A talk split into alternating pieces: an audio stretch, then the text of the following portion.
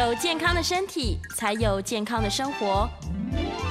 名医 Uncle 专业医师线上听诊，让你与健康零距离。听众朋友早安，这里是九八新闻台，欢迎您收听每个星期一到星期五上午早上十一点播出的名医 Uncle 节目。我是宋晏仁宋医师，一个月跟各位啊分享一次我在健康方面的啊研读的心得，或者是临床的经验。那今天的 YouTube 节目呢，有同步的直播，欢迎我们 News 九八 YouTube 的呃听众在频道呢，呃先给我们点阅、按赞啊，开启小铃铛。那今天的这个呃节目呢，也欢迎各位在频道留言啊，询问相关的问题。那在半点过后呢，如果可能的话哈，今天也许可以接受一点口音。呃，今天要讨论的题目，我个人是非常高兴的哈。那先谈谈今天是哪一天呢？今天叫一月十号，好像听起来没什么了不起，但是呢，农历今天是腊月八日啊。其实我们就因为农业过了很久，腊八这个日子大家都忘了。其实腊八呢是古时候常常会带来进补的日子，俗称的腊八粥啊。那现在我们在推动这个减糖饮食之后，腊八粥再也不是我的菜了。那也希望，呃，不再是我们这个听众朋友、观众朋友呃经常会吃的东西。今天要谈的是非常我个人非常呃兴奋的的的一一篇报道呢，也是非常急于这些多年来这么多年来一直想要知道的题目。那我把题目定成叫做“重磅发现”，其实是一个重磅的论文，到底有多重磅呢？可能对我们这种关心胆固醇的人非常重磅。对于反对胆固醇的人来，可能是一个重疾，一个很讨厌的发现啊。那我把它定义定义成说，世界上真的有这种瘦体质但是有超高胆固醇的健康人吗？啊，那这个题目定的当然有点耸动，就是呃，有一些人个子瘦瘦的，从事所有健康行为，但是胆固醇却超高，那怎么办？他这些人需要吃降胆固醇的药吗？他到医学院看病检查的时候，通常都会被医师苦口婆心的劝他说：“你这样是高心脏血管疾病的风险。”可是你若从他的饮食、生活习惯、运动、睡眠、工作跟整个人看起来的外观，他实在没有任何的风险。那这个研究，呃，下面写叫做 LMHR 研究，代表的叫做 Lean Mass High Responder，Lean 就是瘦的，Mass 就是身体的整个质量。High responders respond to 什么东西？这就是我们今天要谈的。通常呢，我先给一个临床情境。这个临床情境呢，是一个真实个案的状态啊。那我们可以从它这几个指标来看，BMI 就是身体质量指数，代表它胖瘦程度。接下来几个是代谢症候群经常会测量的东西：血压、空腹血糖、总胆固醇、低密度脂蛋白胆固醇（俗称的坏胆固醇），还有高密度脂蛋白胆固醇。俗称的好胆固醇，我讲俗称哈。那最后是一个三酸甘油脂。那这个人呢，在二零一七年的时候检查，发现他的确符合代谢症候群的至少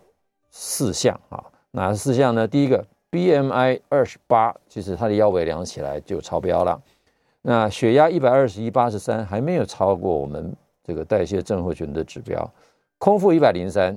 亮出红字，显然是了。总胆固醇亮红字，但是总胆固醇不在那个指标内啊。低密度胆固醇超标，低密度胆固醇其实也没在那个指标内，但是这个超标就是让这个心脏科的医师就会警告他：哎，你超标了，总胆固醇也超标了。你超标多少呢？平常讲切点啊，总胆固醇是两百，低密度胆固醇一般检查的时候呢是一百六。如果你没有任何症状，呃，不，呃，一百三。如果你没有任何症状，其实切点可以再切到一百六。高密度四十二，在男生刚好及格，他如果是女生的话，他就不及格喽。三酸甘油酯一百五十一就不及格。那这样一看起来，他如果是个男生，他就有三项；他如果是女生，他就有四项。那四项呢？是体重、BMI，腰围也超过，然后血糖、高密度胆固醇跟三酸甘油酯。所以不管是男生女生，都有三项到四项都符合代谢症候群。所以这个人其实第一件事情，医生呢还是很有道德的，就劝他你要改变生活习惯。所以他第一个他就做了二一一的饮食法。一八年呢，体重果然降了很多，从二十八降到二十四点五。虽然还没有完全到呃所谓的健康的 BMI，但是很明显已经减了十几公斤了。那血压呢也很这个让他高兴的降到了一百一十六的七十六，就低于我们一百二八十所谓的正常范围。前面那个一百二十一八十三，很多人觉得说还好呀，其实不，那个是已经偏高了哈。那空腹血糖真的是已经低到了九十五。总胆固醇也降到一八二，低密度到一一九，高密度居然也升高到四十六，三酸降的最明显，降到了九十八。这样子持续了两年，到二零一九年的时候，他所有数字简直是漂亮的不得了，体重也在这个健康的范围，血压、血糖、胆固醇、高密度、低密度跟三酸漂亮的不得了，三酸甚至低到三十七。这个时候呢，他就突然听到说要走。低碳生酮饮食，他就做了低碳生酮饮食。到了二零年在检查的时候，突然发现体重果然又在降了，高兴；血压更低，高兴；血糖也更低，高兴。哎，胆固醇却悄悄地飘上来了。跟他恼怒的是，低密度也上来了。这这个心脏科医师跟他讲说：“哦，你看你吃这么油，吃这个低碳饮食、生酮饮食，你看吧，倒霉了。”你要你要你要吃胆固醇的药了，可是那个病人说，或者那个客户说，我这么吃的这么健康，我体重也减轻了，我其他都变好了。你看我的高密度高到七十六，三酸甘油高到了五十四。到这个时候，他其实已经大概知道这些数字的意义，只是对于这两个红字，他还是觉得有点耿耿于怀。他心里就想说，那好吧，我就来做更严格的改变。我呢做低碳。加一六八，我还去做重训。二零二一年再检查，哇，BMI 果然再减了几公斤，啊，血压又更低了，超高的，超超半的。他甚至还担心会不会低血压，血糖更低了，他担心会不会低血糖。他来找我的时候，我就跟他讲说，不，你这样好的很啊。可是总胆固醇却飙到了三百二十九，低密度高了一百九十一，高密度呢也高到九十三，三酸高到五十一。我不知道我们在座的听众朋友，如果你从事低碳饮食，甚至做一六八，甚至加上重训的，是不是有类似类似的这种发现，然后让你很困扰，让你觉得不知道是好是坏，到底我要不要吃 statin 的这个降胆固醇的药物？那我就先跟大家分享一篇，这篇呢，其实在几年以前我也跟大家分享过，它的题目是这样定的，那下面呢就是我直接把它题目翻译成中文。叫做 LDL 胆固醇哈，与长者的死亡率就是 the elderly 哈，in the elderly 缺乏相关性或者负相关，基本上它意思就是说，他做了一个系统性回顾，把过去很多的论文拿来做研究之后，发现 LDL 所谓的坏胆固醇居然跟死亡率是负相关的，也就是说，你 LDL 越高，死亡率越低，或者是无关。那我们来看一下这个作者群呢，哈，作者群总共这里面有十七个作者，分别属于十六个不同的单位。那你就可以知道说，这这个研究引起了很多的学者的关切。那这些学者分别来自于瑞典的、美国的、日本的、呃、爱尔兰的、英国的、意大利的，啊，那这么多国家，这么多不同单位，甚至于这里面有 Harvard Medical School，就是有几个很有名的学校的哈。那像瑞典的这个 University of Gothenburg 啊，New York Medical College 啊，日本的几个几个大学，呃，我这边就呃一时还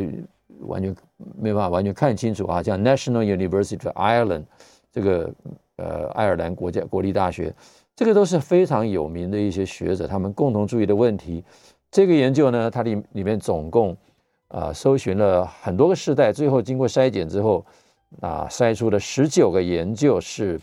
符合他们定的 criteria，我先讲，很多人就说，那你挑了十九个，都没挑你想要的。不过他们是根据一些条件，比如说被他们剔除的那些研究，主要是数据不完整，或者是里面没有做 LDL，或是 LDL 只有一次的数据，或者是没有做其他的死亡率相关啊，就是数据不完整的，他们就把它拿掉了。虽然这些都是世代研究，都是所谓的随机的啊 RCT 的这种研究。那他这次三十个世代里面呢，他就发现总共收集了六万八千多个个案在整个里面的分析，那大部分的都是大于六十岁，不是大部分大于六十岁，他们就选择大于六十岁以上的人。那为什么讲大于六十岁？因为其实这个胆固醇好发的年龄，呃，大家认为它跟心血管疾病最最有相关的年龄，大概都是在比较年长的人。六十岁到底算不算年长？我今年六十四岁，我也不知道我算不算年长啊。我其实觉得我自己还感觉没有到六十四岁，所以六十四岁要算长者。其实我们过去都说年龄是最大的风险因子，现在其实我越来越认为，其实年龄真的不是最大的风险因子，生活习惯才是真的最大风险因子。好，且不管这十六个世代的研究发现呢，其中就是十九个世代里面，呃，对不起，十九个研究里面有三十个世代，世代就是群体。经过一段时间的延长啊，一定要经过一段时间的追踪才能叫做世代。如果你只是找一群人来做一次调查，那叫做断代，它就不是世代哈。断代断代的研究就是基本上只量测一次，世代的研究是追踪好多年啊，甚至于追踪十年以上。所以代表了呢，这十六个世代发现负相关的死亡率，而且这个十六个世代就代表了百分之九十二的分析的受试者。也就是说，这六万八千多个人里面有百分之九十二个人涵盖在这十六个世代里面，而发现他们跟死亡率是负相关的，也就是 LDL 越高，死亡率越低。这我对我对于我们过去把 LDL 当成所谓的坏胆固醇，你只要 LDL 高，你就非得要赶快把它降下来，你赶快要把要吃 statin，这个想法是完全相不不不不符合的哈，甚至于其中。呃呃，十四个研究是代表上统计上是没有意义的，那其他的世代都发现没有相关，所以死亡率真的跟 LDL 没关。那关于心血管疾病呢？其中有两个世代发现 LDL 最低的两最低的那个四分之一，我们叫 quartile，就是我们把 LDL 分成四分之一、四分之一、四分之一、四分之一嘛哈，从最高的四分之一到最低的四分之一，发现最低的四分之一那一组。他们的心脏血管疾病的死亡率最高，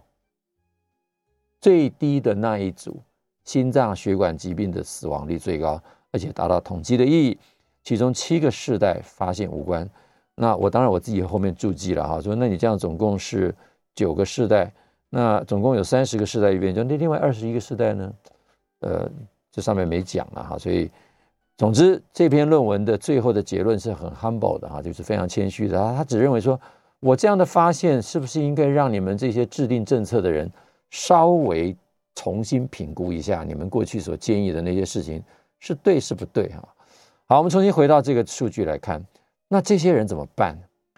二零二一年的时候，这个病人、这个客户病人来到我的门诊，我到底该给他什么建议？我该怎么样去看待这个人？他做了这么多的重训，他的身体瘦瘦的，肌肉开始发达起来了，反而看到这个数字。那其实这个题目啊，我在我回顾一下，其实我想我以前讲过，果然，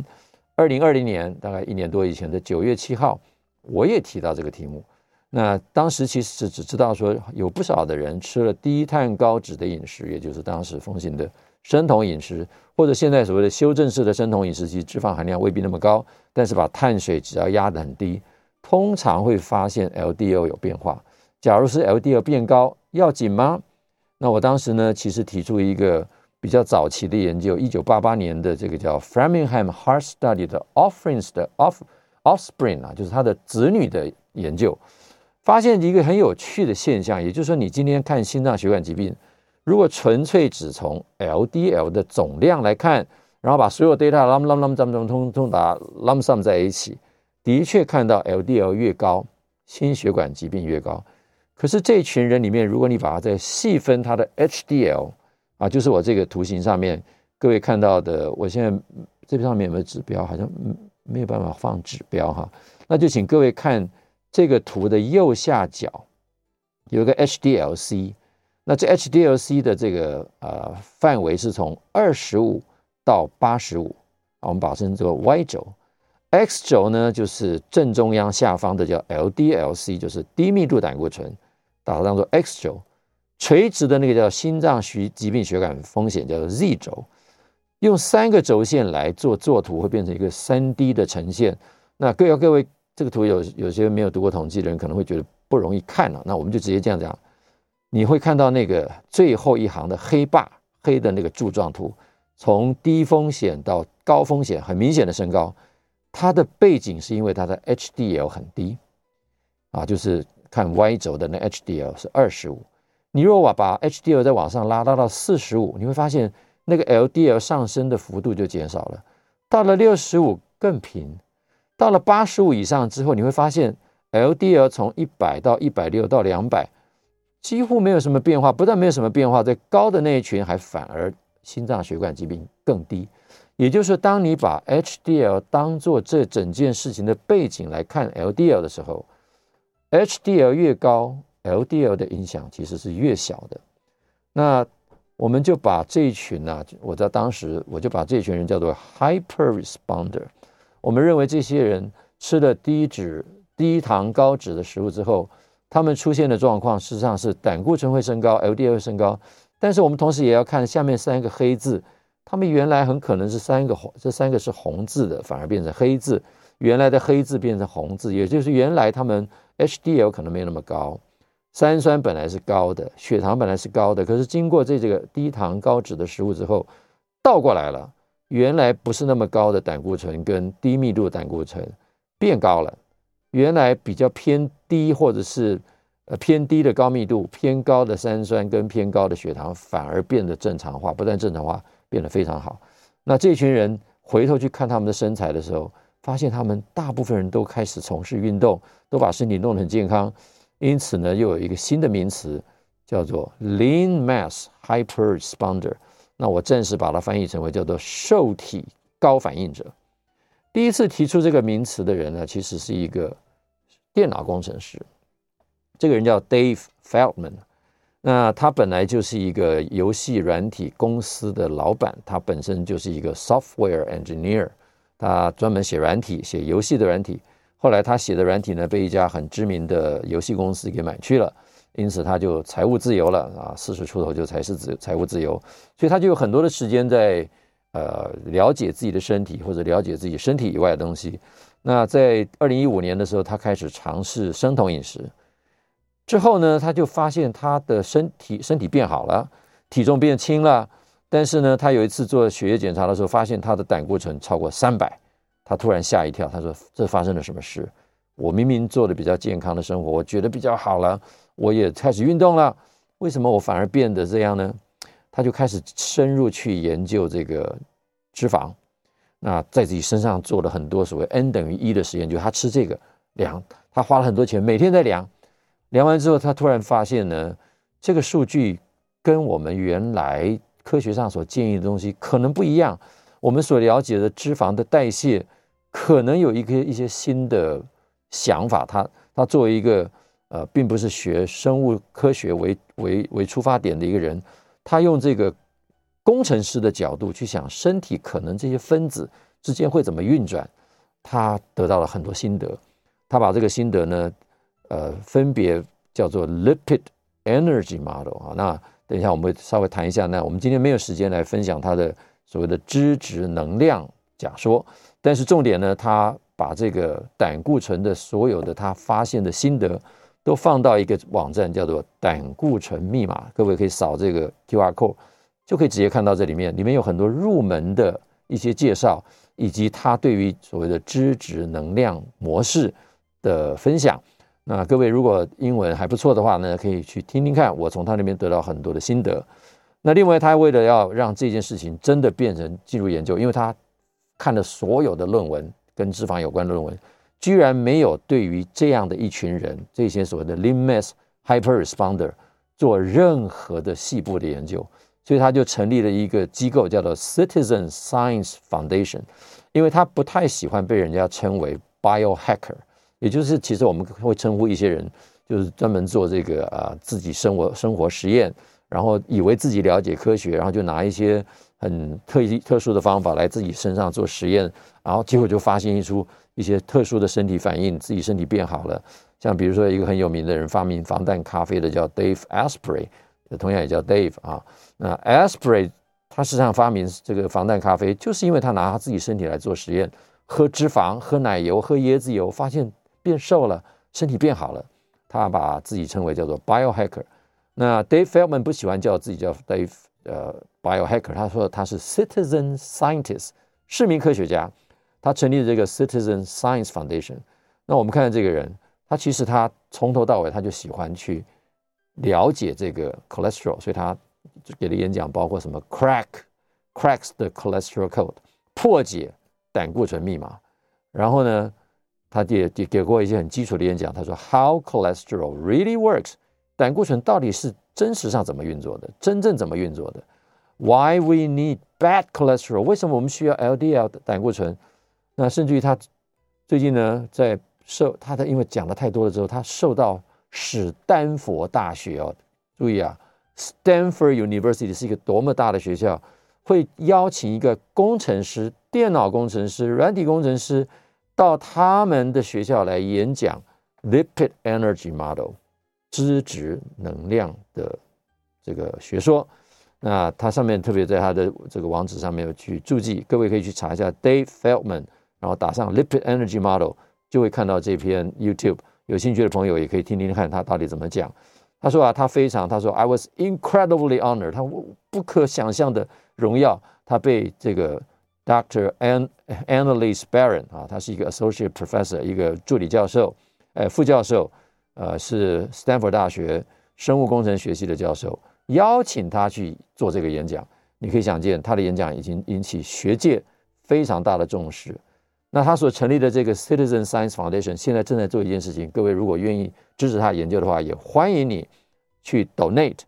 啊，甚至于可以去参加他的研究。二月十五号截止招募，他现在正在招募中。那他说 Help us raise forty six thousand for the LMHR study，他正式 launch 这个 study，也就是现在正式招募这些人。他打算会做哪些东西呢？会做很多的测量，包括抽血的、基因的。还有一个影像学，就是全身扫描之后看你的血管动脉硬化的程度。那他会发每个人进去会一年，他会给你一些啊 protocol，然后呢会给你这个呃检查完之后做一个整理。好，那我们先把这段时间介绍到这里，先进一段广告，接下来我们就正式进入他的 paper 的探讨。听众朋友早安。欢迎您回到 News 九八名医 Uncle 的现场，我是宋彦仁宋医师。今天跟大家谈的题目呢是：世上真的有这种瘦体健康而高胆固醇的人吗？我特别把这个健康加上去哈。我相信有很多人高胆固醇，很多人很瘦，但是常常到医生面前，医生都说你有很高的风险会得到心脏血管疾病。那我今天特别要把这个叫做重磅论文。为什么重磅论文？因为我们在这个领域的人。其实非常关心这个议题，但是苦于一直都没有一个研究报告来证明这群人到底是什么状态。终于呢，这是第一篇把一群具有这种所谓的瘦体而高胆固醇的人，我们把它叫做 LMHR，叫做 Lean Mass Hyper Responder，就是你本来不胖，一旦进行了低碳高脂的饮食之后。原来胆固醇都是在一般常人的范围，突然飙得非常高，高到让所有人都害怕，包括这个呃个人本身都会觉得说，怎么会发生这种情况？你不是告诉我生酮饮食是健康的吗？怎么我的胆固醇飙到这种程度？那可是这些人的生活习惯，你跟他的外观看起来，他每个人都肌肉发达，生活规律，然后去做运动，除了吃生酮饮食之外，没有一样是不好的。那除了胆固醇之外，似乎也没有一样是不好的。那我们就要因为他的胆固醇升高而判断他是一个高风险的心脏血管疾病者，或者说他会有高的死亡率吗？所以这群人终于呢，透过一些机转，那主要就是这个 Dave Feldman。那各位可以看哈，我把这个放大，作者群呢有这五个人，叫 Nicholas Nowitz、David Feldman、Adrian Sotomoda，还有 Troy Kalajian 跟 David Ludwig。第一个作者实际上是一个哈佛大学第一年的 medical student，他的背景当然很特殊。他之前呢就做过一些，呃，他之前已经有个博士学位，他专门做生物科学的研究，啊，主要是做一些比较呃分子生物学的。Dave Feldman 就是我刚刚讲的那位电脑工程师，他是第二作者。第三呢叫 Adrian Soto-Mota，是人在墨西哥的一个专门也在做低碳饮食研究的一个，也是博士，也是临床医师。Troy Kalajian 是也是专门做这方面治疗的一个减重医师。那他是一个临床医师加医科，但是他有很奇特的病人，所以这篇文章他的贡献是分享了五个他的临床个案。那用这个低碳饮食之后，发现血脂肪升高。那重点是他的再介入的方法，逆转了这整个呃高密度、低密度胆固醇在代谢上面跟碳水化合物的关系。等一下会跟你分享他的数据，非常有趣。那最后一个人 David Ludwig，那我想在低糖饮食界的人或者做低 GI 饮食的人都应该知道这个人。这个人就是哈佛大学医学院小儿科的一个教授，他发明了 GI Glycemic Index，也就是升糖指数这个名词，同时也发展出所谓的 Carbohydrate Insulin Hypothesis，碳水化合物胰岛素假说，把这整个肥胖的领域。呃，带入一个全新的研究的领域哈。那这篇论文它的题目呢，叫做 Elevated LDL Cholesterol with a Carbohydrate Restricted Diet: Evidence for a Lean Mass Hyperresponder Phenotype。翻成中文就是说，你吃了限糖饮食，我故意把它写限糖饮食，它的题目就叫做 Carbohydrate Restricted Restricted Diet。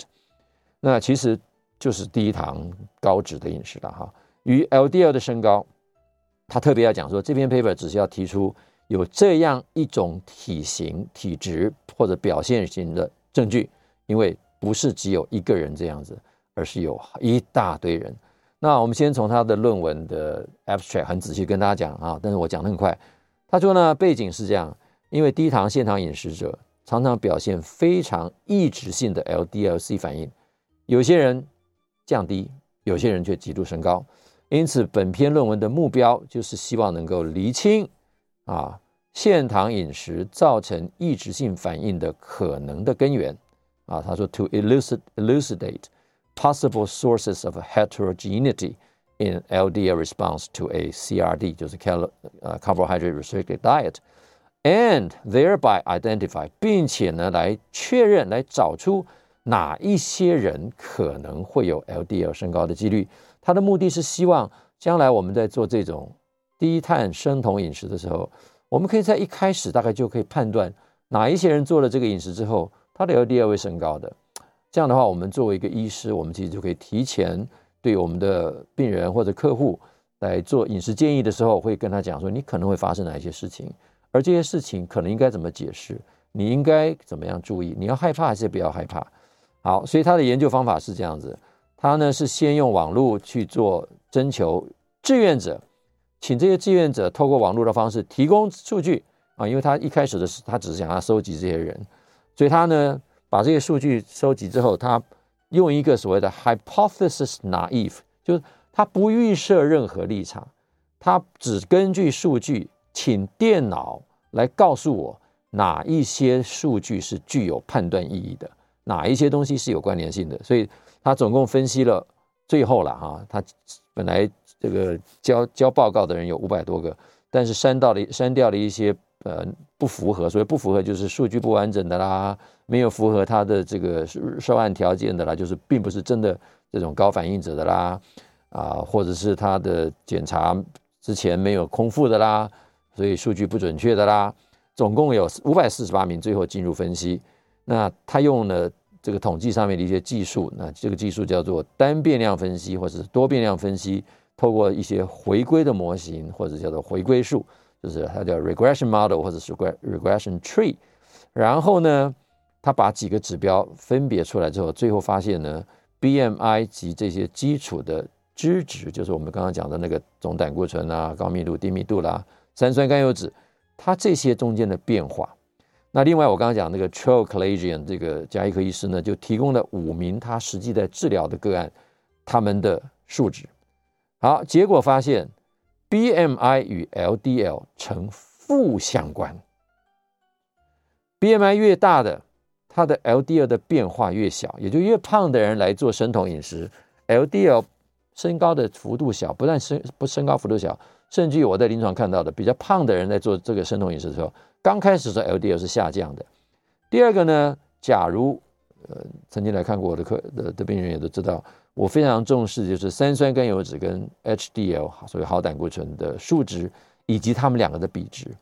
通常我们在临床上，其实这也在很多大型研究有做过，这个比值是可以作为一个良好代谢的一个指标。他发现呢，这个低的 TG 对 HDL 的比值可以预测比较大的 LDL 的增加，也就是 TG 比 HDL 越低的，代表的意思就是说，三酸甘油酯越低，HDL 越高的人，他可以预测到这样的人，他的 LDL 的变化会越大。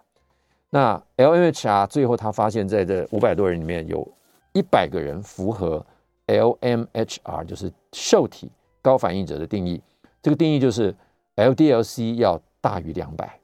，HDL-C 高密度要大于八十，三酸甘油酯要低于七十。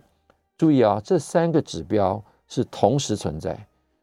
我们在临床上，其实所有医生也都知道，单一个指标要达到这么高的或者这么低的都不容易，何况是三个条件要同时成立的。结果真的有这么一群人，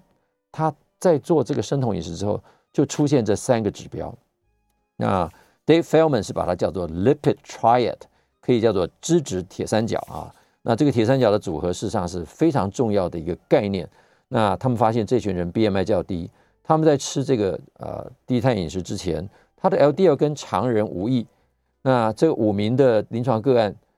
重要的是在研究的时候，让他们再重新吃一些碳水，但是并没有达到高碳，只是从非常低碳变成。稍微低碳，他就发现 LDL 显著的降低了。显然不需要用 statin 啊，不需要用降胆固醇的药啊，他只要吃回一点点的淀粉，LDL 就显著降低了。结论：这些数据显示，相对于典型的脂质代谢异常，限糖饮食造成 LDL 较大幅度的升高，比较倾向于发生在其他方面看起来都是低风险的人。也就是说，其实他是健康的人，你反而会在他身上看到 LDL 较大幅的升高。所以，我们现在很再仔细的看一下他的收案过程啊，这是九百零三个 responder 啊，就是有九百零三个人交卷，但是中间剔除了不完整的数据啦，或者是现在之前没有前面在最近两年内的数据啦，或者前面的数据大于五年啦，等等等等啊，我就不细讲。最后留下五百四十八个人。那这个就是他刚刚我刚讲的很重要的数据的图表，这也是分成 x、y、z 三个轴。x 轴是什么？BMI，从最左边的最轻到最右边的最重啊，最重的话是二十六点三到四十四，那比较轻的这一个啊，最轻的实际上是十四点八到二十一点六，啊，真的是非常瘦哈。那 x、y 轴呢，就是看到右边原本的 TG 比上 HDL 的比值，从零点一八到七七点零点七八。到最靠近我们这边的二点四五到呃十二点五，那 LDL 的比值的变化就是增加了多少？从我没变化到一百多，那最高的是最后面那个蓝坝是增加了一百三十五。那可以看到最后面那个蓝坝是什么？是体重最轻的一群，是 TG 比上 HDL 最低的一群。所以这样的一群人，他们真的是反应非常非常的强，他们的 LDL 可以增加。一百多，从你原来也许一百出头变成两百多以上，甚至有人到到六百多的哈。那他们在收案的时候，特别看到这些人的数据的总整理，这个是一个常态分布图，就是所有的参与的参与者他们的数据的分析哈。那各位看其实很有趣，看三个三个面向，最上面那一个横栏是 LDL，中间那个栏栏位是 HDL，就是所谓高密度，下面呢就是三酸甘油酯，最上面的 LDL 呢是为坏胆固醇。蓝色的那个那个阴阴影啊，或者蓝色那个峰是 LMHR，红色的呢是 non-LMHR，也就是参与者，但他们不符合这个 LMHR 的定义，就是我刚刚讲的三个概念啊，它的 LDL 大于两百，HDL 大于八十，TG 小于七十哈。那有些人也是高，但是还不到这个这个姿态。那白色那个空霸呢是美国国家的健康研究叫 NHEMS。第四阶段的一个参考数据，就是这群人平常的人，就是我们一般讲的平常人的平均值，你会看到一般平均人的 LDL 大概就在一百六七十到我们讲的平常所谓正常范围，大概一百三左右啊。那少数超标的人，那就会被拿去治疗。可是你会发现，这正常的人呢，他确实很大的不同啊。那我们这个数据呢，先进一段广告，回过头来我们再来解释。听众朋友早安，欢迎您回到九八新闻台名医 Uncle 节目现场，我是宋彦仁宋医师。那今天看起来仍然没有时间接扣印了啊，但是我相信应该很多人愿意要来留言讨论啊。这个今天这个题目是一个 hot topic 啊。那我们再回到这一个图，再把它再解释一次，也就是这个资料呢，五百多个人资料呢，经过分析之后，它分出了一百个，我刚刚讲了一百个 L M L M H R 受体。高反应者，那就是这个蓝色的曲线。那呃，这这五百多人里面有一些人呢，终于被判断成为非 LMHR，这些人都是主动提供数据。那提供之后，他把它分析成两组人。那另外一个参考的数据就是美国的国家营养调查之后的白色的 bar，那等于说是一般人的分布。那各位可以看一下，我把它放大一点哈，你看这个 LDL 的分布呢，蓝色的在 prior，就是在他做低碳。高脂饮食之前，它跟正常人无异，non-LMHR 也跟正常人无异，就是跟那白霸其实差不了多少。可是，一吃了低碳高脂饮食之后，你看右边这个 current 蓝色那一群就飙的特别的高，飙的几乎都在两百以上，平均在两百以上，甚至于高到八百的。那 non-LMHR 呢，事实上是大概在接近两百，但是通常没那么高。那那个白色就是参考轴，一般人。HDLC 正常人的时代。这一群 LMHR 其实都有就有比较高一点的 HDL，你看这个蓝色的 bar，那红色这个 bar 呢就跟正常人一样，这个 non-LMHR，一到吃的低碳高脂饮食，你就看到蓝色那个 bar 跑得特别高，它的这个 HDL 的升高特别高。当然 non-LMHR 一般吃了低碳高脂饮食的人，HDL 也会升高。这也是我在临床上有时候会建议说，你如果平常一点脂肪都不吃的人，LDL、HDL 很低的话，你不妨在食物当中加一点点肥肉。我因为这样讲，其实被很多人骂呀，甚至有些医生骂说你在这是给什么建议？什么 lousy idea？我的 idea 实际上就是来自于这些概念。你你要说我孤陋寡闻，好吧，那就算我孤陋寡闻好了。好，三酸甘油酯啊，你看这个三个八，一开始的时候大家都差不多，可是呢，一到了吃这个饮食之后，你会看到蓝色那个坝降的特别多，那另外两组其实不很明显的下降，也就是说，这一群所谓的 lean mass hyperresponder，他们的脂肪代谢的反应，在吃了低碳高脂饮食之后，的确有不同的反应。好，接下来最后一个图是很重要的。这个重要，但是会变成说，那就是一个个案报告。那我要跟大家提的说，这篇 paper 是我们对于这一群 LMHR 吃的低碳高脂饮食会有这些反应的人的首部曲。这是第一篇 paper。第二篇 paper 正在招募受试者，而这篇 paper 就要变成前瞻性的研究，也就是这群人他会接受一大堆一系列的的的呃呃不是介入式呢，就是。追踪研究，并且会用深入的这个所谓的 CTA 哈 CT angiogram angiogram 电脑断层的血管测影，来看看这一年内他们在高脂肪的情况之下，高 LDL 的情况之下，他们会发生多少血管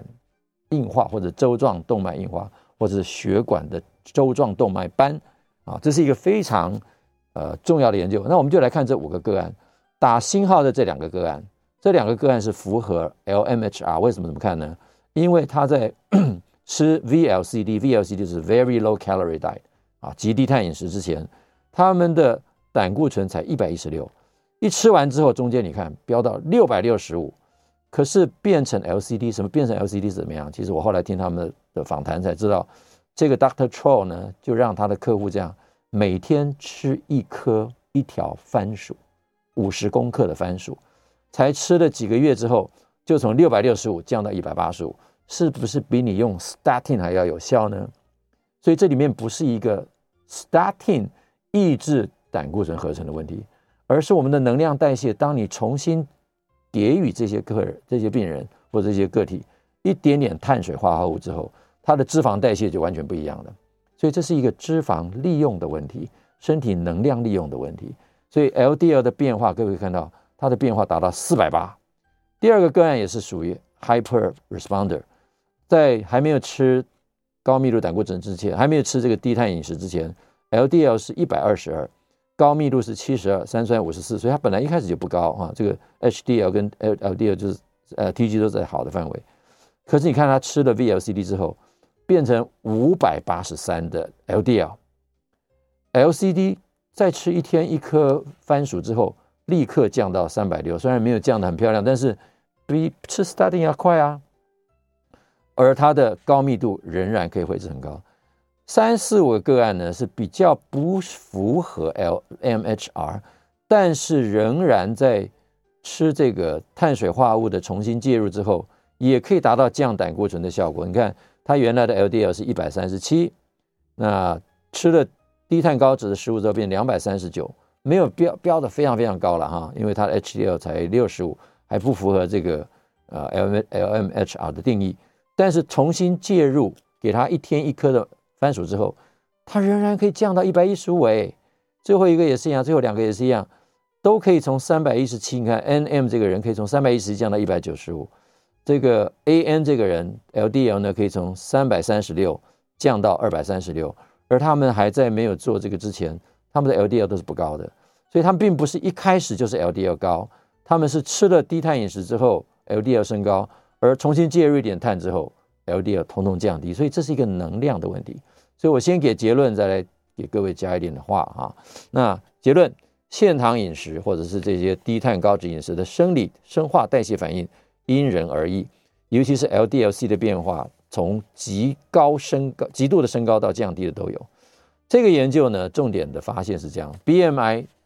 啊，他们叫做 naive hypothesis，naive 是因为他们叫电脑去帮我找说。你们认为哪个是最强？电脑，请你告诉我哪个是最强的预测因子。结果发现 BMI 是最强的预测因子，也是 BMI 越低的 LDL 反应越高。第二个呢是 TG 跟 HDL-C 的比值是第二强的预测指标。第三个发现是 LDL 极度升高的个案，结果发现他们大多数体型较瘦，都爱好运动，所以可以称他为受体高反应者。那 LHr 这些人呢，他们的生活行为跟外观。一般看起来都是健康的，而且除了 LDL 之外，其他都是好的。所以，因此 LDL-C 的代谢的意义跟心血管疾病风险，真的必须要重新被检讨。这个研究其实目标是要开启一个重新的对话，绝对不是结束一个研究，它也不是要做要要做什么大的结论。那我自己临床的分享是这样啊，在瘦身的过程当中，体质会改变，对于现糖饮食的反应也会随着你体质改变而逐渐的变化。好，我赶快。我我有点赶，怕时间不够用，所以赶快把结论讲完。我我最后一个分享其实是比较重要的，就是我在临床上面观察我的客人呢，我的病人呢，从比较胖的体质开始减重的时候，刚开始的 LDL 其实都是会下降的，可是就在他体重达到标准之后，逐渐的这个反应会开始变化，或者他开始从事运动之后，他的反应开始变化了。反而 LDL 从原来的降低开始变升高，当然它 HDL 很明显的升高，所以这里面其实我非常认同 Dave Feldman 的所谓这个 Lipid Energy 的模型啊，也就是说这里面其实整个是我们身体对于能量代谢的一种反应，它绝对不是像我们如同讲的说 LDL 就一定是坏。